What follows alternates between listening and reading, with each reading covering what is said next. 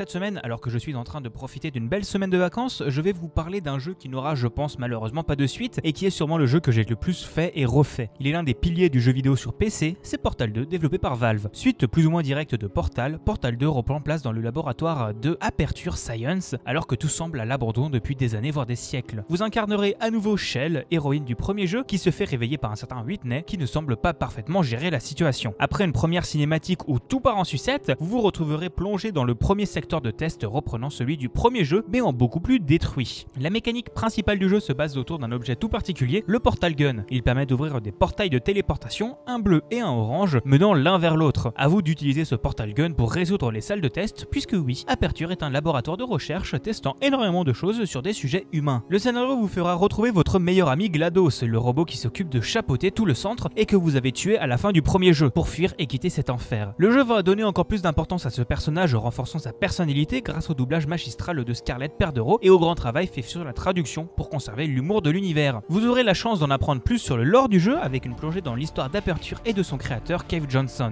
Mais à part le scénario, quelles sont les nouveautés de Portal 2 Déjà, les salles de test contiendront de nouvelles mécaniques, comme des lasers mortels que vous pourrez rediriger, des fluides gravitationnels vous transportant d'un bout à l'autre de la carte, ou encore des plaques vous propulsant en l'air. Il y a d'autres surprises à découvrir et autant que je ne vous gâche pas tout. Et si l'histoire principale se termine en un peu plus de 10 heures, le mode coopératif viendra rajouter encore autant de temps de jeu en duo avec des challenges poussant vraiment à s'entraider, ou pas bien sûr. Vous laisserez tomber Shell pour jouer Peabody et Atlas, deux robots que GLaDOS s'amusera à détruire et reconstruire en vous poussant à mener à bien un projet un peu obscur. Juste avant de conclure, je voulais quand même un peu parler du fait que la communauté de Portal 2 est très impressionnante. L'éditeur de salle de test inclus dans le jeu regorge de bons puzzles pouvant rajouter le double voire le triple d'heures. Et avec Portal 2, vous aurez accès aussi à Portal Stories Mail, une aventure scénarisée entièrement doublée en anglais et sous-titrée en français, vous plongeant dans une préquelle à Portal. En conclusion, si vous n'avez jamais pris le temps de jouer à la licence Portal, foncez. Ce sont deux jeux qui maintenant coûtent plus grand chose, surtout en solde, et tournent sur la majeure partie des PC. Il y a vraiment peu d'univers qui ont marqué à ce point l'histoire du jeu vidéo, et il ne faudrait pas que vous passiez à côté. Portal 2 est disponible pour 8,20€ sur Steam, le pack avec le premier jeu, lui, est à 16€.